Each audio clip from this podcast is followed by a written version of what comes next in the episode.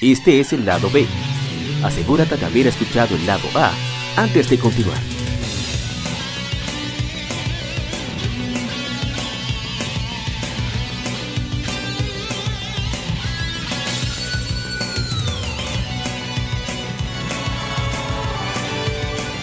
Gamefemérides. Juegos y consolas de aniversario son comentados entre hechos y anécdotas.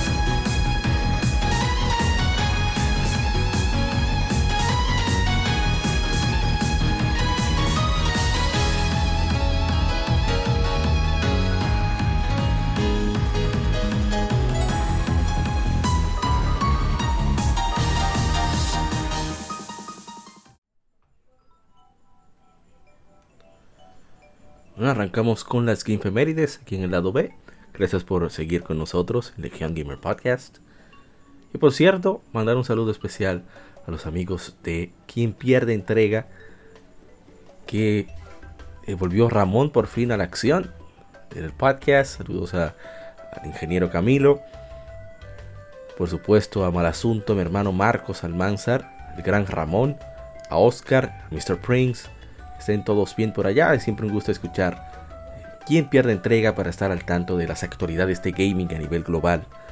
Por supuesto, los colegas de Modo 7 Podcast y Shidori-san, el agente Cobra o Segaman, Edric y por supuesto el gran Ronzo, que siempre comparten sus opiniones sobre juegos clásicos. Bueno, sigamos con este título que está de aniversario, que saliera, a ver, a ver, a ver, hace unos 11 años fue lanzado Tales of Monkey Island. Es un juego de aventura gráfica desarrollado por Telltale Games bajo licencia de LucasArts. Es el quinto juego de la serie Monkey Island Adventures, lanzado casi una década después de la entrega anterior, Escape from Monkey Island. Desarrollado originalmente para Windows y Wii de Nintendo, el juego fue, fue lanzado en cinco segmentos episódicos entre julio y diciembre del 2009 Contrastando con juegos anteriores de Telltale, cuyos capítulos cuentan historias discretas, cada capítulo de Tales of Monkey Island es parte de una historia continua. El juego fue distribuido digitalmente para WiiWare y la web de Telltale. Eh, ports para OS X, PlayStation 3, iOS fueron lanzados varios meses después de culminar la serie. Aquí uno asume el rol del control del pirata Guybrush, control perdón, del pirata Guybrush Threepwood quien mientras intentaba destruir a su némesis el pirata Zombie Shock, accidentalmente libera una plaga voodoo para el Golfo de Blanche. Con la ayuda de su esposa Elaine Marley Threepwood, Guybrush busca una cura. Fue concebido en 2008, el interés de juegos de aventura dentro de LucasArts. Fue desarrollado con el mismo título de edición especial de 1990 de LucasArts, The Secret of Monkey Island. Y la producción, LucasArts supervisó la producción de, de este juego y aseguró que sea igual al remake en ciertas áreas, como la dirección del arte. creador de la franquicia, Ron Gilbert, se involucró en la planeación del proyecto, mientras que el desarrollo fue dirigido por Dave Grossman, quien codiseñó los dos primeros juegos de Monkey Island. La música fue compuesta por Michael Land y el elenco principal de The Curse of Monkey Island retomaron sus papeles. Le fue, bastante bien con la crítica, le gustó mucho el humor, la actuación y caracterización, sobre todo a Guybrush como el personaje más expresivo que había hecho Telltale hasta la, fecha. y fue bastante bien, eh, tuvo premios en la industria. Nosotros jugamos en streaming la versión de PlayStation 3. Y esos juegos de Telltale, Tales of Monkey Island, em, creo que el Tales from the Borderlands y este, y también los juegos de Sam Max, tienen un, son muy particulares debido a que tienen muchísimo humor y siempre tienen ese, ese rejuego de palabras o puns que le dan un, toque bastante particular. Y yo lo recomiendo bastante. Eh, estuvo en especial en PlayStation 3.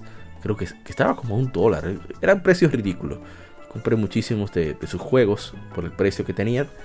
Y la verdad es que valen la pena. O sea, la actuación de voz es muy buena. Y los visuales no son los mejores o las animaciones, pero cumplen su cometido. Porque el corazón de estos juegos de aventura gráfica, como ellos le llaman, bueno, es aventura que le dicen en inglés, Adventure Games. Pero el corazón de esos juegos es siempre el texto. El pretexto de las circunstancias que, se dan ahí. Y hay mucho, mucho corazón en ese juego. Así que, si pueden eh, conseguirlo por ahí, probarlo, háganlo porque de verdad que vale mucho la pena. Y bueno, vamos al siguiente. Ah, está lleno de puzzles y muchísimos elementos que lo hacen muy, muy, muy entretenido, muy particular. Y ahora vamos a ver cuál es el siguiente título. El siguiente título. A ver, a ver. Ah, sí, es uno muy querido por mí. A ver qué tal nos va hablando del mismo.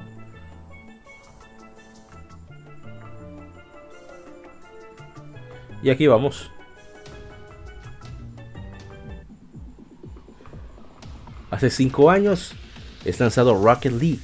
Es un juego de fútbol vehicular desarrollado y publicado por Psyonix. El juego fue lanzado al inicio para PlayStation 4 y Microsoft Windows, con ports para Xbox One y Nintendo Switch que salieran luego.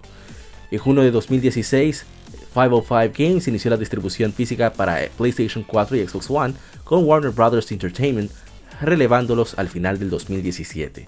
Escrito como fútbol pero con carros con cohetes, Rocket League pone hasta 8 jugadores asignados a dos equipos, usando vehículos propulsados con cohete para golpear un balón hacia la meta del oponente para marcar puntos durante la partida.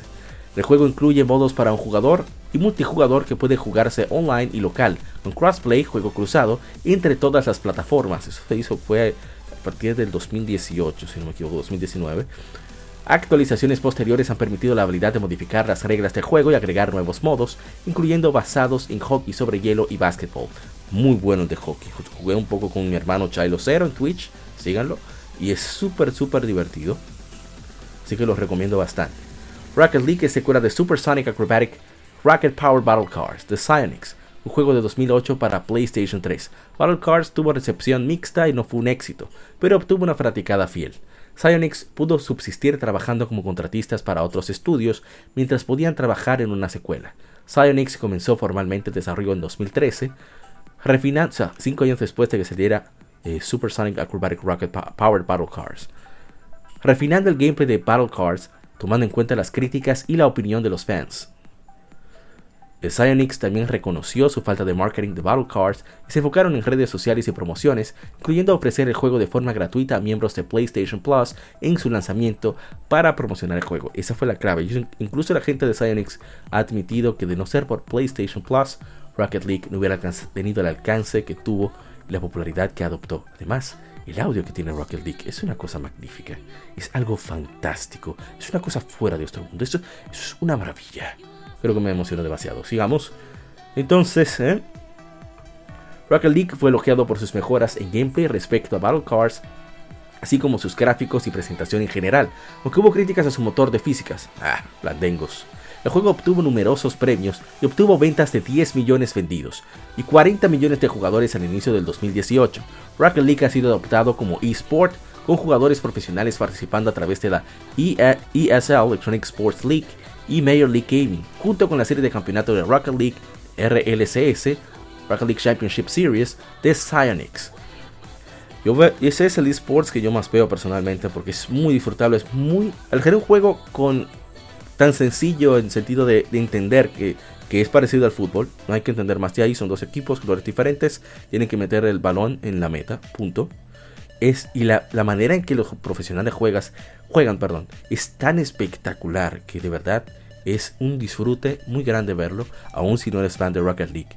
Pero si juegas Rocket League, te maravillas y hasta te, frustras de las grandes jugadas que hacen los profesionales. Bueno, a ver si hay comentarios. Ah, mi hermano Retro Gamers 1412, Brian, dice el mejor indie. Sí, es el mejor indie de la historia. Bueno, para lo menos para mí. Es eh, lo que lograron esta gente con empeño y corazón, que vamos a hablar de eso más adelante, es simplemente impresionante lo dieron todo, tomaron su tiempo, cinco años aguantados para, para poder lograr subsistir a través de otros, otros trabajos. Es un sacrificio que muchos de nosotros hacemos, pero es raro que un developer lo haga por querer hacer un juego. similar, muy, similar a, muy similar a la situación de Pokémon, de Game Freak con Pokémon.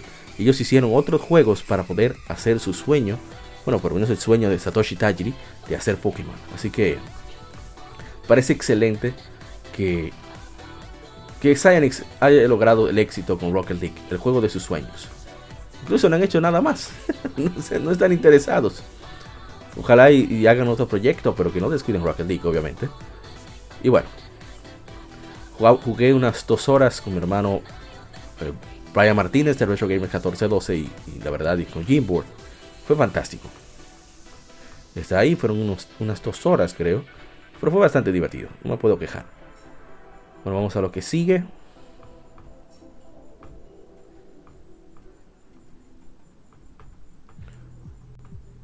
Sigue es? A ver, a ver, a ver.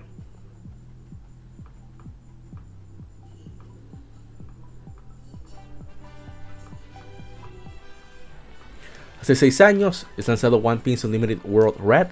Es un juego de acción-aventura basado en la famosa serie de manga y anime One Piece. Por cierto, tiene elementos RPG también. Es el 36 juego basado en la serie, el quinto en la subserie One Piece Unlimited. Fue lanzado para Nintendo 3DS en noviembre de 2013, con lanzamientos para otras regiones en Wii U, PlayStation 3 y PlayStation Vita. Un port mejorado para PlayStation 4, Nintendo Switch, así como Steam, fue lanzado, en 2017. Este juego es muy muy particular debido a que es un poco lento, quizás no tiene tanto por recorrer como otros títulos, pero a buen precio lo recomendaría bastante debido a que eh, a nivel técnico es, está muy bien hecho. Este juego tiene buenos visuales, no los mejores, pero tiene buenos visuales. El audio, por lo menos la partitura es muy rica como es la música de One Piece.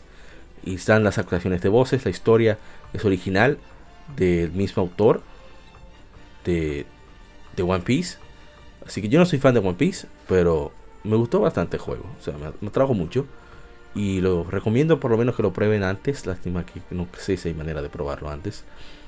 Pero aparece en oferta constantemente. Y es un buen juego. Me recuerda en ciertos modos a las plataformas 3D clásicos. No, no es que tenga muchas plataformas, pero es la manera como puedes explorar y puedes eh, utilizar elementos en el, en el nivel. Primero de que cuáles personajes tengas contigo que son únicos, las habilidades que tienen para interactuar con el, con el entorno. Y es muy, muy, muy, muy buen juego. Bueno, exageré, es un buen juego. Bueno, vamos al otro título. A ver si hay comentarios, por cierto. No revisé con Tales of Monkey Island, no hay. Crackle League, que ya mencionó mi hermano Retro Gamer 1412 Brian. No, no hay con One Piece. Entonces, vamos con el siguiente juego creo que será del agrado de muchos aquí. A ver, a ver, a ver. El siguiente título salió hace 19 años. Y es, es muy reconocido. Creo que con el audio se van a dar cuenta. Hace 19 años es lanzado Gran Turismo 3. perdón, Gran Turismo 3 es A-Spec. Es un juego de carreras y simulación, el primero de la serie Gran Turismo para PlayStation 2 durante su demostración en, el E3 2000 y E3 2001 con el título, título tentativo Gran Turismo 2000. Fue un éxito comercial y con la crítica, siendo uno de los mejores vendidos de la historia.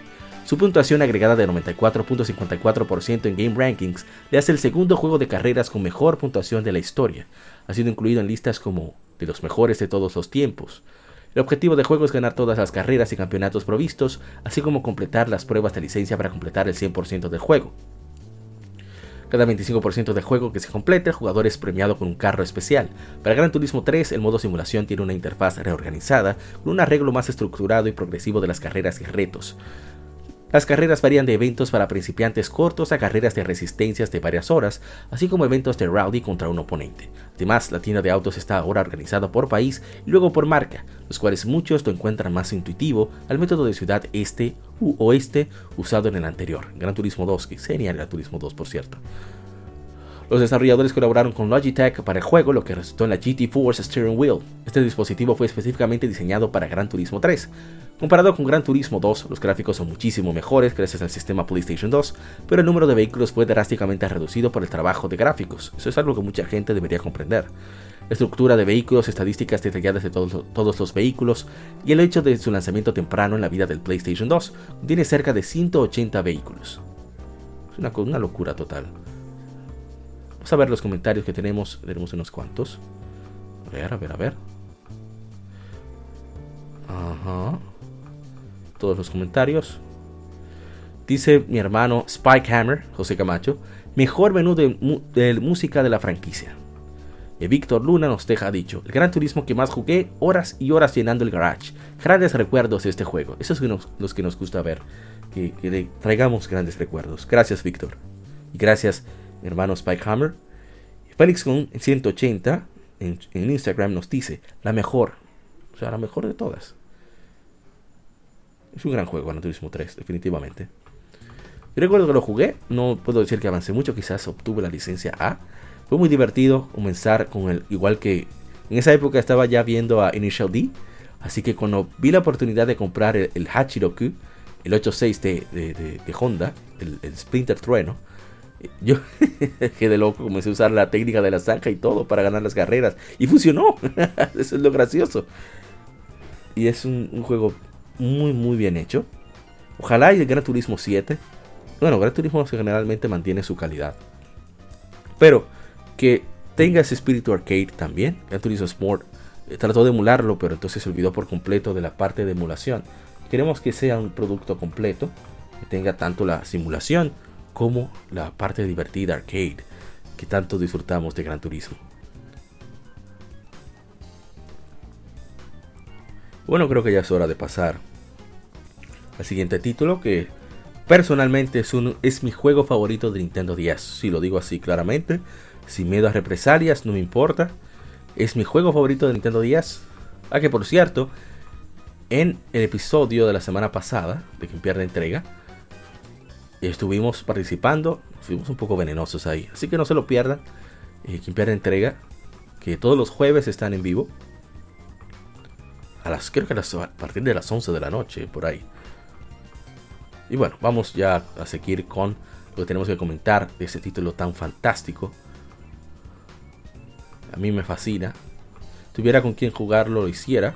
Ojalá ya apareciera un X-Link Kai para Nintendo DS algún día.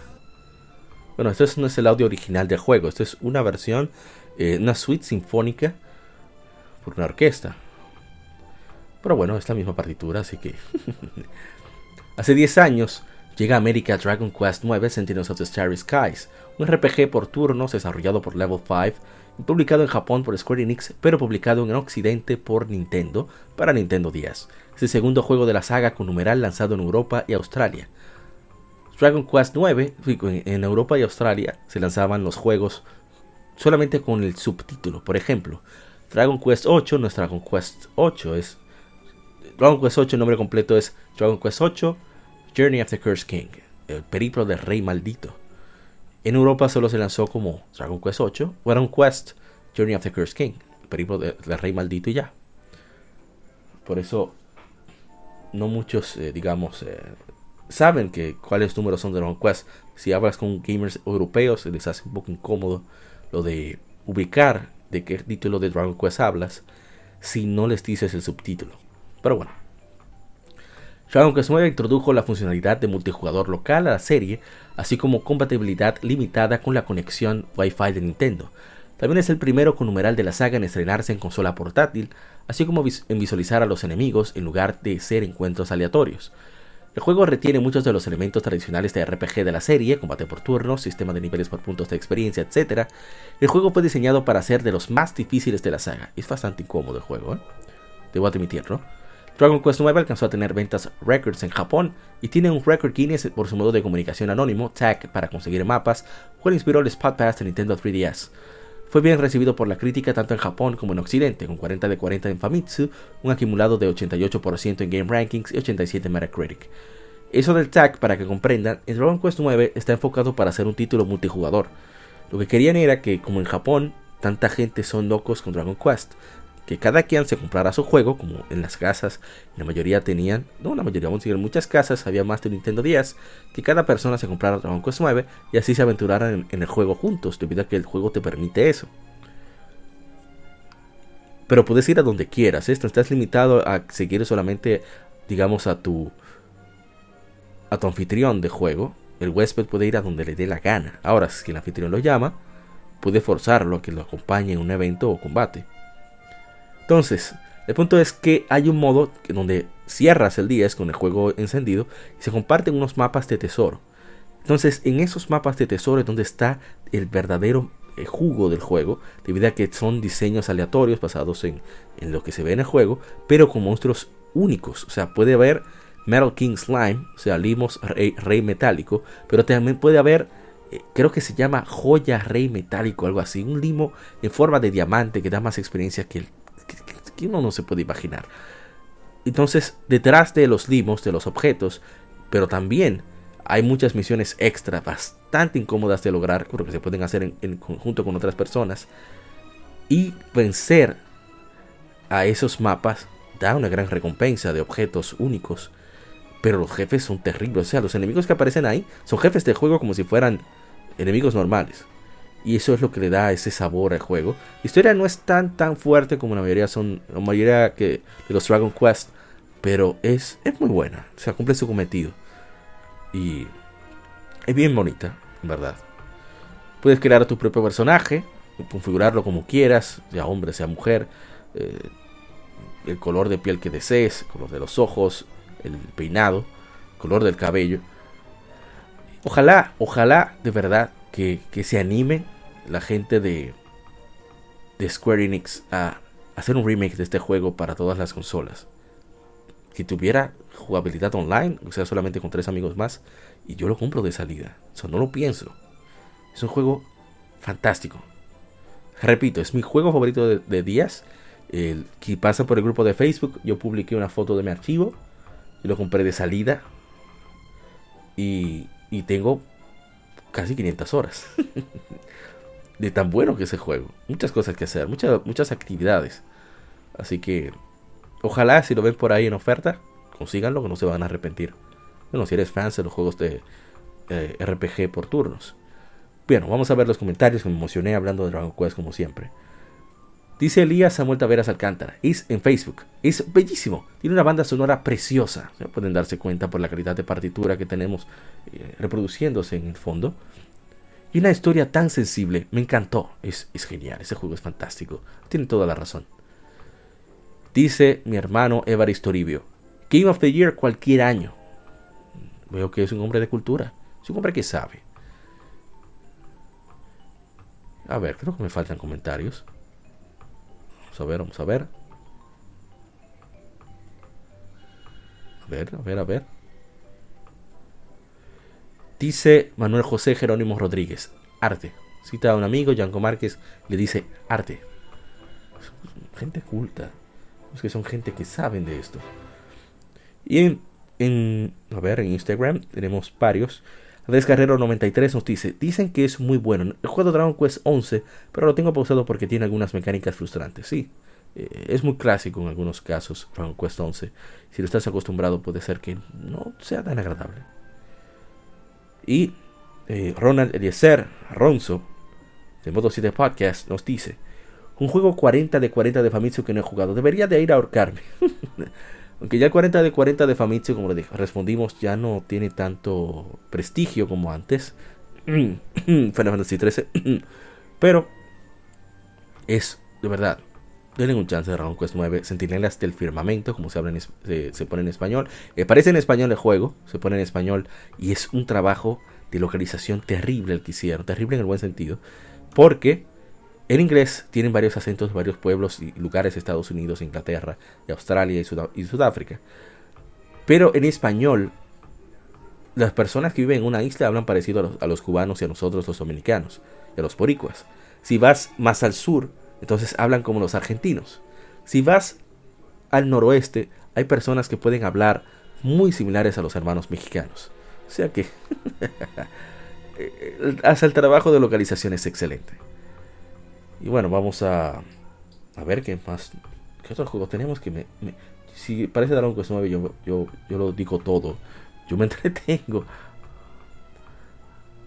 A ver, ah, pero tenemos un juegazo en lista. Es el último de la tanda, pero, pero vale la pena. Ah, esa música. Hace 16 años llega Tales of Symphonia es un RPG de acción lanzado originalmente para Nintendo GameCube. Fue publicado por Namco en ese entonces, Bandai Namco, y es la quinta entrega de la, serie Tales of. En Japón fue lanzado para PlayStation 2 con contenido adicional posteriormente. Aquí en América solo salió, en Occidente en general solo salió para Nintendo GameCube. El juego se lleva a cabo en el mundo ficticio llamado Silverant, siguiendo la historia de Lloyd Irving. Lloyd acompaña a su amiga de la infancia Colette Brunel, quien está destinada a un viaje para salvar a su mundo. Mientras progresan en su viaje, aprenden que al salvar a Silverant afectaría negativamente a Tifiala, un mundo paralelo al suyo. El tema central del juego es Kimito Hibikuo RPG. RPG que resuena contigo. Bueno, fue bastante bien el juego. Incluso tuvo 7 dramas CDs, 2 series de novelas, colecciones de manga, un anime OVA bastante bueno. Luego salió una secuela que no fue ni un cuarto de bueno, llamado Tales of Symphonia The New World. Fue lanzado para Wii en 2008. Luego fueron lanzados, y esa fue la versión que jugamos en streaming, Tales of Symphonia y su secuela en una edición de alta definición para PlayStation 3, llamado Tales of Symphonia Chronicles. Eso fue en 2013, perdón. En, en Steam fue lanzada esta misma versión en 2016. Es un juego fantástico. Pensé que, bueno, no me acostumbré mucho que digamos, pero se siente muy fresco el gameplay. Cuando te dan lo tuyo, sientes que es tu culpa y no de la programación del juego. Que eso te indica que un juego está bien hecho. Y hay mucho, mucho empeño en Tales of Symphonia. Y, su historia es, muy bonita. Es de las historias más bonitas que hay. Los personajes se dejan querer.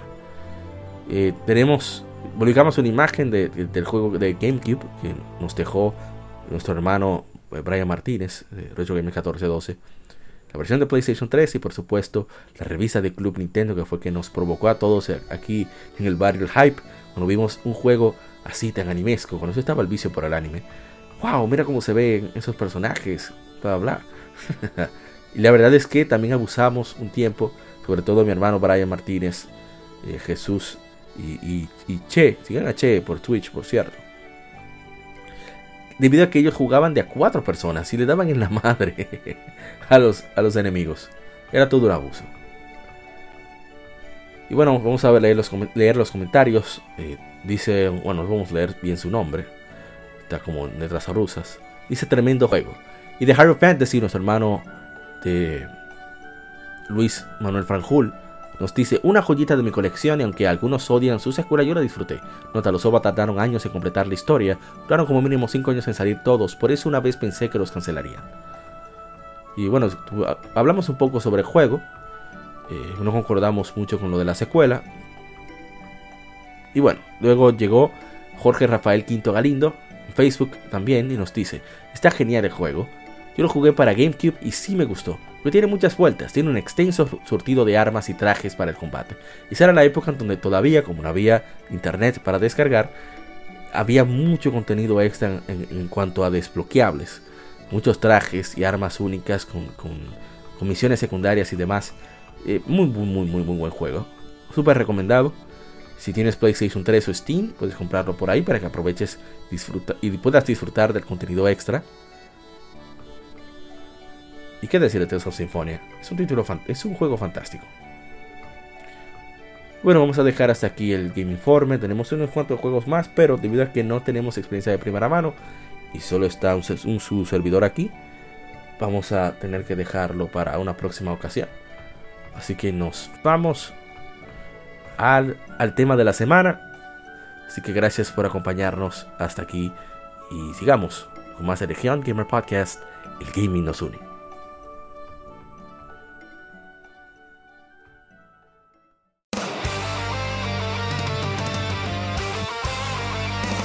Para revivir los grandes momentos y títulos del videojuego clásico, no dejes de escuchar cada mes Modo 7 Podcast.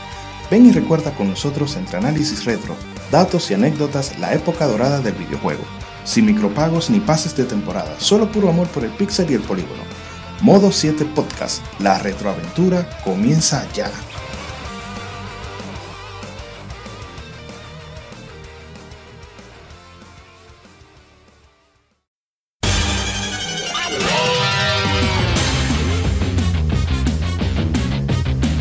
Puedes escuchar Legion Gamer Podcast en iBooks, Spotify, TuneIn, iTunes, Google Podcast y demás plataformas de podcast de su preferencia, buscando Legion Gamer Podcast.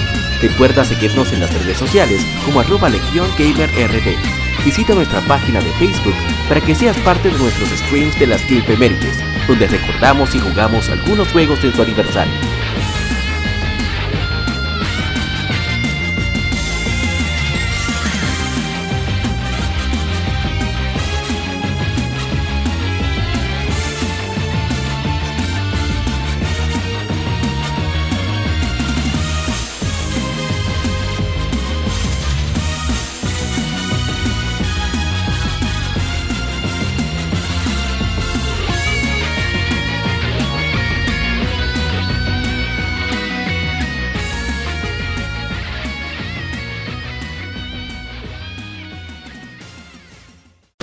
De la semana.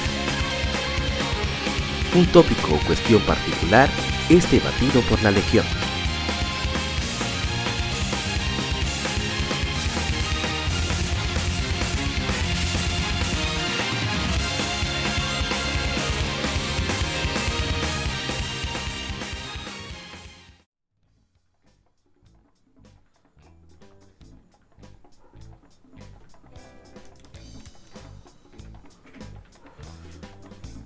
Colegas gamers, arrancamos con el tema de la semana. Esta semana, pues decidimos en un tema un tanto particular, medio relax, medio no tan relax, porque depende mucho de la memoria. Y es sobre developers que lo dan todo en los juegos. Esos desarrolladores que su trabajo nos transmite muchísimas, muchas sensaciones eh, sobre todo de, entrega, de que lo dieron todo para dar, para tratar de, que tuviéramos el mejor juego dentro de sus posibilidades. Y hay muchos developers que han hecho esto a través de los años. Pero vámonos a ir a, voy a ir a un título clásico para dar uh, un ejemplo de lo que queremos decir. Los responsables de The Legend of Zelda Link's Awakening. Ese equipo hizo ese juego porque querían hacer ese juego. Entonces trataron de meter ahí tantos elementos como les fuera posible. E hicieron un excelente trabajo, debo decir. Y definitivamente es de los mejores juegos de la historia de la franquicia. Y ojalá muchos juegos tener todos los detalles que tiene este, todo el empeño en los puzzles, en, la aventura, en la historia, en la música. Para of the Windfish te dice mucho del juego, de cómo ese, esa melancolía de, de, perderte, no de perderte en un sitio, estoy hablando de tonterías, sino de cuando tienes que decir un adiós definitivo. Y hablo mucho de, eso, Link's Awakening.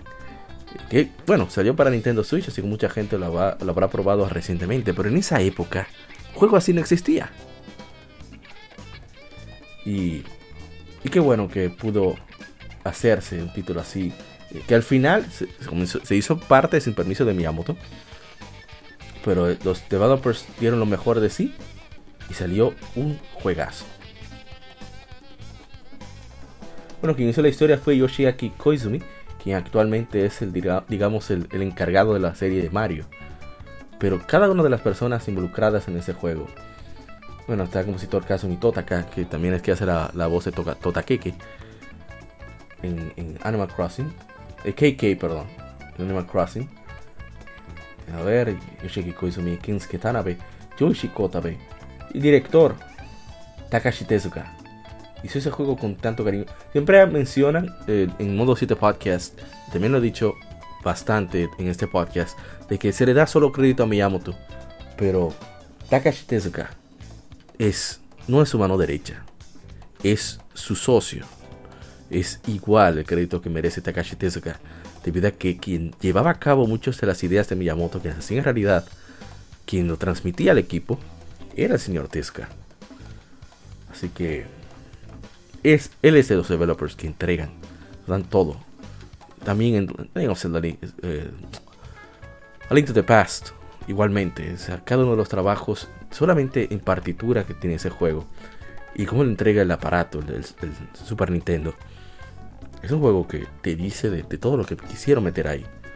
Bueno, y sigue siendo de los Zelda referente en cuanto a la estructura del flow de juego que tienen los The Legend of Zelda, que se ha perdido un poco ahora con Breath of the Wild, pero que ojalá y lo puedan eh, redireccionar nuevamente con, ahora, con ya después de la experiencia. Ah, Breath of the Wild también.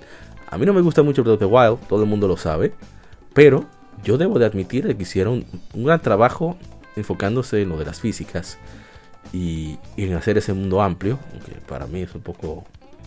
Bueno, pero estamos hablando de lo, positivo. En Twilight Princess también. pusieron empeño extra para lograr visuales bastante oscuros. La partitura también es fantástica. igualmente la serie de Mario. ¿Cómo se ve Mario Galaxy? A mí todavía yo no comprendo cómo Mario Galaxy, un juego de Wii, se ve tan bien. Ese juego es fantástico. Es, y la música que tiene Mario Galaxy. Y, los, y todo, todo el, apartado visual de Mario Galaxy. Te dice de todo lo que quisieron entregar ahí. El equipo de Mario Kart con Hideki Konno a la cabeza. El maestro Konno eh, le saca el jugo a los aparatos. Dentro de las posibilidades de vida que Mario Kart tiene, para mí es una desgracia, en el sentido de que eh, no permiten a que el equipo tenga mayor, más experiencia con el hardware. Pero con lo que entregan es fantástico. Bueno, no soy muy fan de Mario Kart Wii, pero Mario Kart 64, el mismo Super Mario Kart, Mario Kart eh, eh, Double Dash, se ven geniales y le sacan Mario Kart DS y siempre están tratando de, meterle ideas locas a, la próxima entrega de Mario Kart. Super Mario Kart eran dos personas, Mario Kart 64 eran cuatro personas simultáneas. Luego Mario Kart Super Circuit para Game Boy Advance, que fue una excelente entrega eh, hecha por Intelligent Systems. Genial, Mario Kart Super Circuit volvieron a utilizar las monedas, pudieran, pudieron, podíamos jugar hasta con tres amigos más, a pesar de tener un solo cartucho y, los visuales que tiene el juego. Y por supuesto, eh, luego Mario Kart Double Dash, metieron dos, dos personajes por vehículo, es una locura, pero funcionaba. Bueno, no a todos les gustó, pero era muy divertido. Luego viene Nintendo 10 y sacan Mario Kart 10. Para mí es la mejor entrega de Mario Kart, a pesar de que tiene el maldito snaking. Pero es una entrega fantástica. Tiene tantos elementos para tú jugar solo. Yo me puse a jugar eso muchísimo. Mi 10 fue, lo, compré por ese juego. Digo, wow, Mario Kart 10 y con online. Voy a poder jugar con mis amigos. Pero aparte de eso, mira todas las actividades que tiene solo. Te pone a pulirte, a, a, pulir tu puntería con, los, con las conchas, con los caparazones. O patos, como lo dicen aquí en mi país. No sé por qué todavía. Y es genial. ¿Y qué hablar luego con Mario Kart de Wii U? Mario Kart 7 fue bastante bueno. Se perdió mucho sentido de velocidad. Pero eh, fueron los que fue lo que inyectó eh, los vehículos al de Diddy Racing, donde, donde sacan un aeroplano, perdón, las alas de un aeroplano o, o paracaídas, como quieran llamarle. Pero al mismo tiempo también, debo decir, bajo el agua, sin ningún problema. Pero lo fantástico, en mi opinión, fue Mario Kart 8. Mario Kart 8 es de los juegos, en mi opinión, que más jugo le saca al Wii. Se juega con, tiene muy buenos visuales, 60 cuadros por segundo hasta con dos personas, puede jugarse hasta cuatro personas.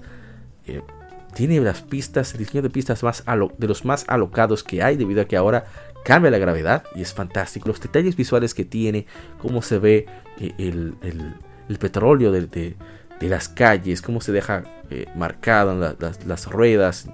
Bueno, es, un deleite visual. Y la música es genial en Mario Kart 8 y Mario Kart 8 Deluxe. Que Mario Kart 8 Deluxe integraron entonces en modo de batalla. Pero como digo, Mario Kart siempre se está tratando de agregar cosas nuevas para refrescar un poco la fórmula. ¿Qué más puedo pensar que hace algo similar? La gente de Japan Studio. La gente de Japan Studio, Sony Japan Studio, son de los desarrolladores, lo he dicho varias veces en este podcast, más prolíficos, más ingeniosos, más talentosos y más versátiles de la industria. O sea, hacen RPG, hacen juego de acción, hacen eh, minijuegos locos, hacen de todo. Y bueno, están como ayudaron a Pyramid con, con Patapon, pero también su, proyecto original eh, con, por ejemplo, uh, se me fue el nombre, Puppeteer. Puppeteer es un juego hecho para 3D, pero sin 3D se disfruta muchísimo. Tiene un trabajo de guion excelente, unos detalles en la animación que pocos juegos tienen. La música que tiene, lo divertido que es el juego en sí. Jugarlo es divertido, la historia es divertida, lo que pasa es divertido, pierdes y no te molestas. Ah, eso es muy importante. Con un juego, sabes que un juego está bien hecho cuando, en el momento que cuando pierdes, sientes que es tu culpa y no la del developer. Eso es muy importante. Hay más juegos así. Vamos a ver cuánto tiempo llevamos. Apenas estamos comenzando. Vamos a ver si duramos unos 10 minutos más. Hay muchos developers que, que lo dan todo en, en, su trabajo. Pero el presupuesto, o lo, vamos a decir la, la parte financiera, los directores de la empresa, no les ayuda. Y voy a citar dos ejemplos eh, recientes de esta, de, esta generación. El primero que me llega a la mente es Dragon's Dogma. hablamos, por cierto, del anime que viene por ahí para Netflix, que esperemos que sea bueno. Dragon's Dogma es un juego con un gameplay Dicen, ah, que copió de Monster Hunter. Sí, sí, sí, sí, sí, ok, copió de Monster Hunter. Pero lo simplificó para un RPG de un solo jugador. Pero no solo lo simplificó, hizo que las clases fueran tan diferentes entre sí que prácticamente cuando cambias de clase, cambias de game, cambias de juego. Porque es otra forma de jugar. Te enfocas en cosas diferentes, realizas acciones diferentes. Y eso te habla del detalle, del deseo de hacer un juego bien hecho de parte de los developers ahí en Capcom. Que se nota que son de los mejores que hay en, la gran empresa de Osaka. ¿Qué otro juego? Bueno, el mismo Dragon Soma, pero Dragon Soma tiene un problema. La historia es muy extraña. El sistema de los quests. Ah, pero se supone que no vine a hablar de, de defectos aquí. Ah, ni modo. Es extraño, pero lo que más duele es que la historia es tan. Digamos, no es simple pero e, el, se repiten mucho los enemigos, sientes una, una limitación, eh, sientes que, cortaron de lleno del presupuesto, cosas que querían poner, simplemente tuvieron, digamos, que taparlas para que no pasara. Que algo muy similar, perdón, para que no se notara o afectara el juego. Algo similar pasa con Star Ocean 5, Star Ocean eh, Integrity and Faithlessness, integridad y... ¿Cómo se le llamaría eso? incredulidad.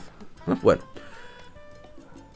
ese juego tiene de los mejores episodios de Star Ocean. El gameplay, aunque a muchos de mis amigos no les gustó, es genial. eso de cancelar los movimientos para fortalecer el daño que provocan, a mí me encanta. Aparte de que tienes 5, perdón, 6 personajes controlables en batalla al mismo tiempo, simultáneos y ni siquiera hay pantalla de transición, todo es en tiempo real te encuentras un enemigo, inicia el combate de inmediato. Yo soy fan de eso.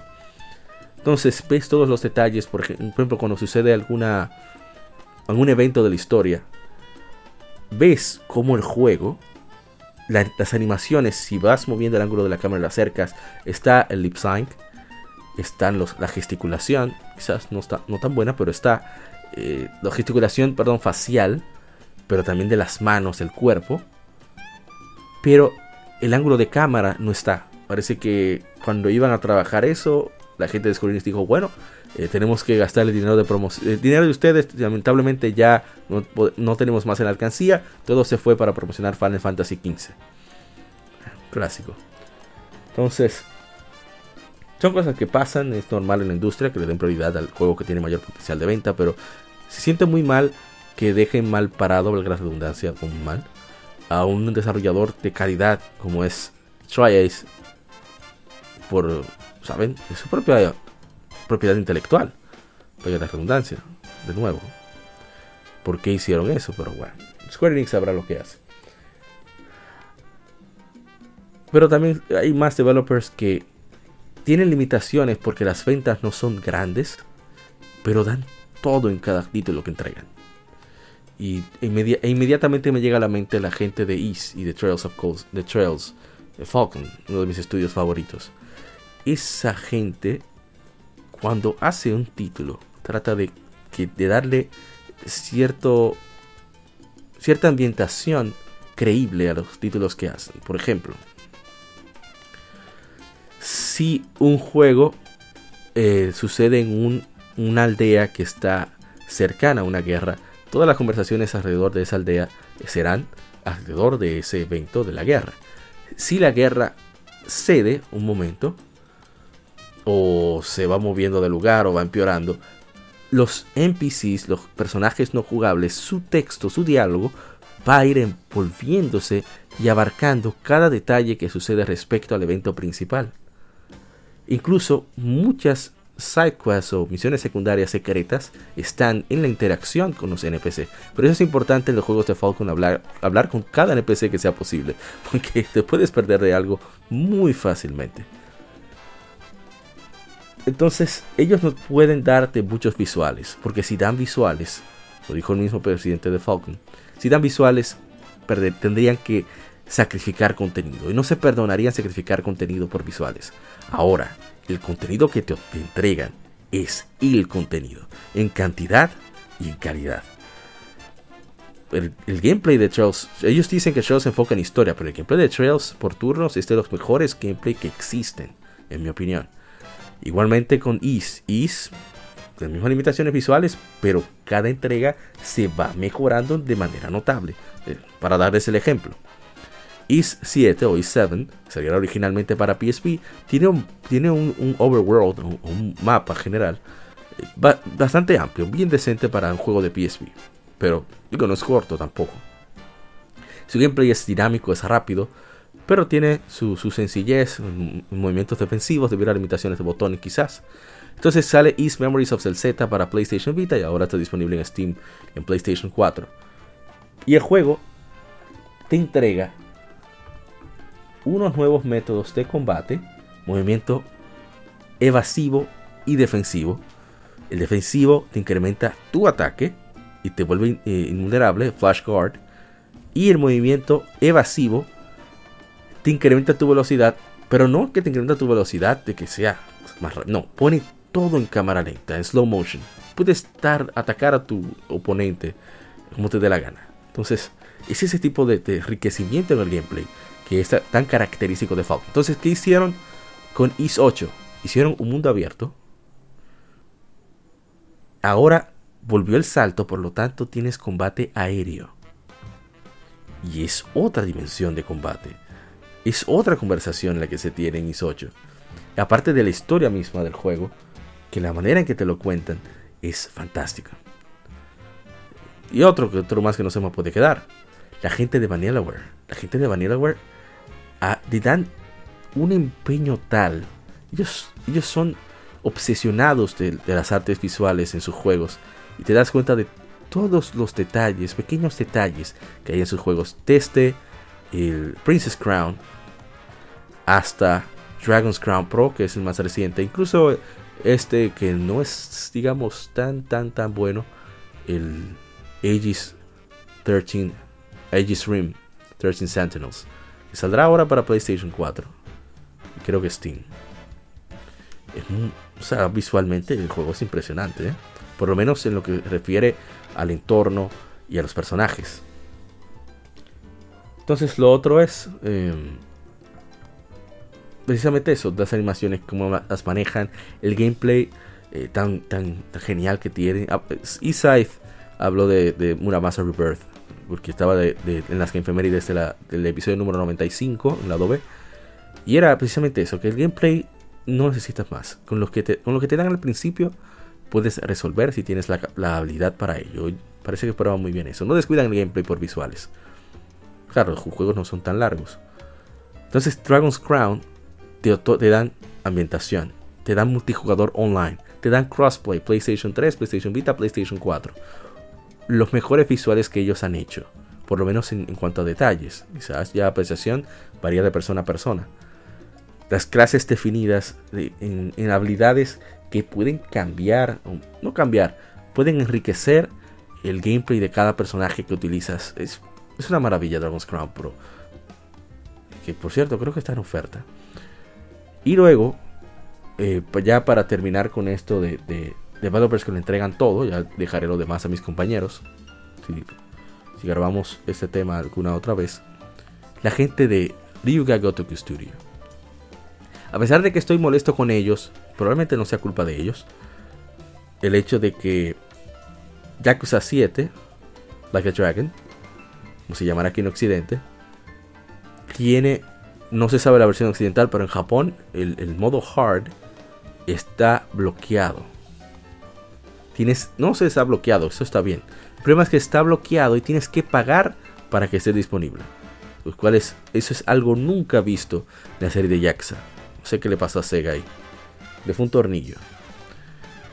Pero el punto es que en todas las entregas anteriores, el juego, su historia principal o misión principal de por sí está muy bien realizada, bien centrada, con una historia intrigante, interesante, bueno, no es tan divertida, pero es una historia seria de hecho, y que tiene su, enseñanza de su moraleja bien, bien, bien puesta.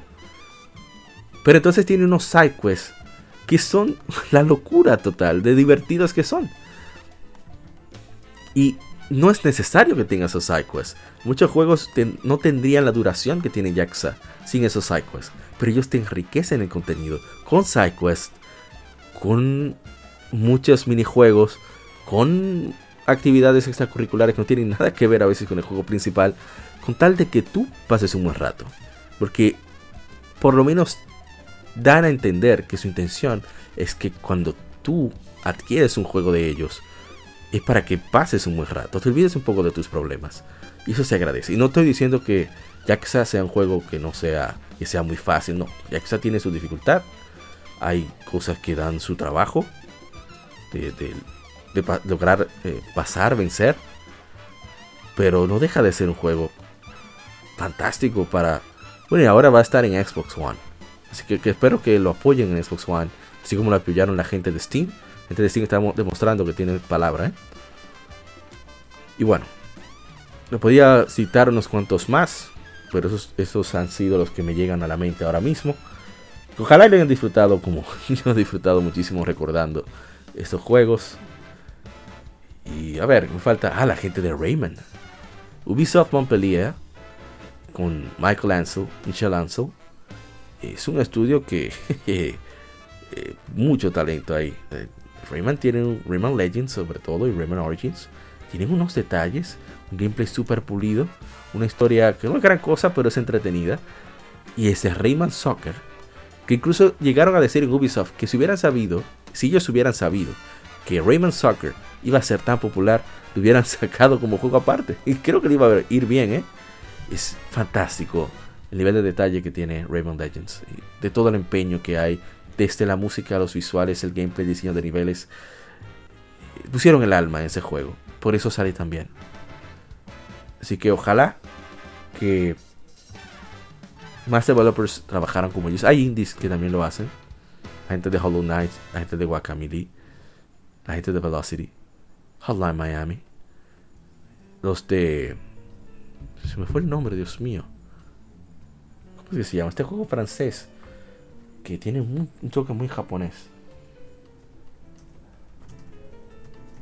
A la gente de persona. Yo voy a dejarlo de persona y demás eh, con con mis compañeros cuando aparezcan por ahí.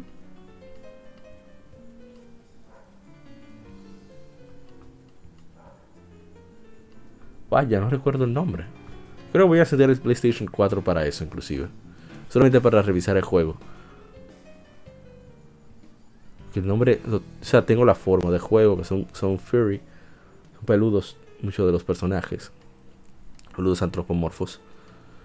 Pero es un título fantástico, que, se nota el empeño, el cariño que le tienen a, los títulos en los que se inspiraron y trataron de entregar una experiencia memorable para todas las consolas.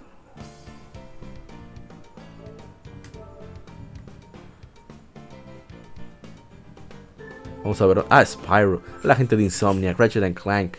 Son otros de esos títulos fantásticos que tienen ahí. Y bueno, vamos a buscar. ¿Cuál era el título? Shyness. Shyness the Lightning Kingdom. Ese título tiene mucho empeño ahí. Bastion. La gente de Bastion. De Super Giant Games. El tigre que hizo Dust. En Elysian Tale. Ese. Ese es un juego bien hecho. Broforce. Broforce es un juego pixelado pero que tiene tanta alma. O sea, trataron de hacer un juego en el que tú, con solo con, los personajes que salen, te murieras de la risa. El juego es ridículamente difícil en algunas ocasiones, pero eso es parte del encanto. eso es lo, gracioso. En fin, I the Story, The Path of Destinies. Esos son developers, los de esos juegos, que tratan de hacer un trabajo que, sea memorable, disfrutable y con mucho cariño. Y creo que eso se siente al momento de jugarlo no solo que el juego quedó bien, sino como que ves ese, ese esfuerzo extra, que el empeño extra que pusieron esos developers. Y bueno, ya, ahora sí, vamos a cerrar. En fin, eh, gracias a todos por escuchar este podcast, contar toda, todo este tiempo a un servidor, a APA, a mi APA. Y espero que nos acompañen en el próximo episodio. Recuerden escuchar a nuestros colegas de Modo 7 Podcast quien pierde entrega. Se, está jugando. También los amigos de Gamers en Lata.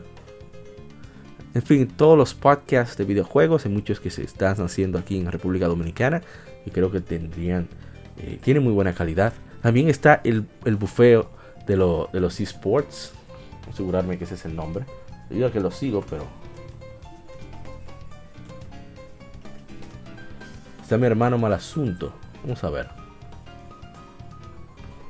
Buffet de los esports, creo que es el nombre.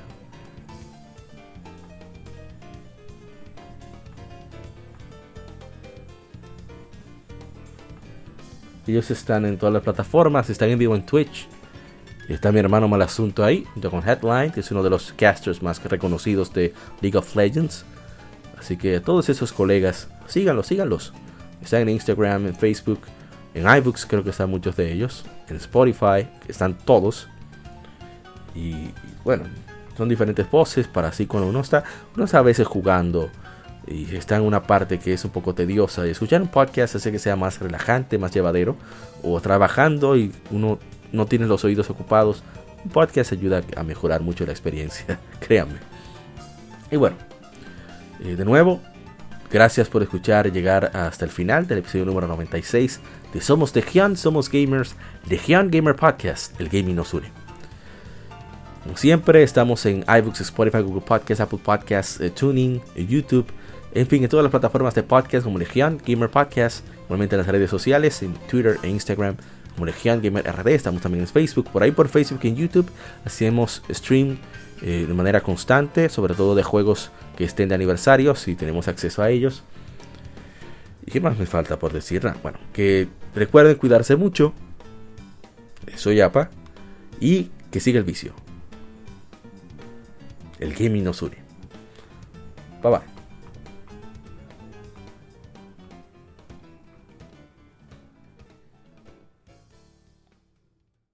Somos Legión, somos gamers.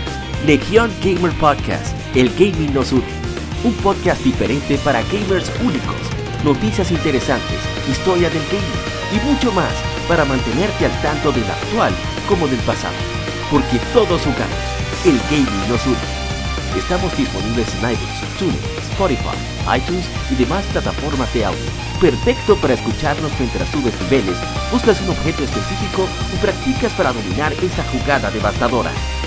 Recuerda seguirnos en Facebook, Twitter e Instagram como Legión Gamer RD para que compartas con nosotros y seas parte de la legión de gamers únicos. Gracias por escucharnos y te esperamos para el próximo episodio.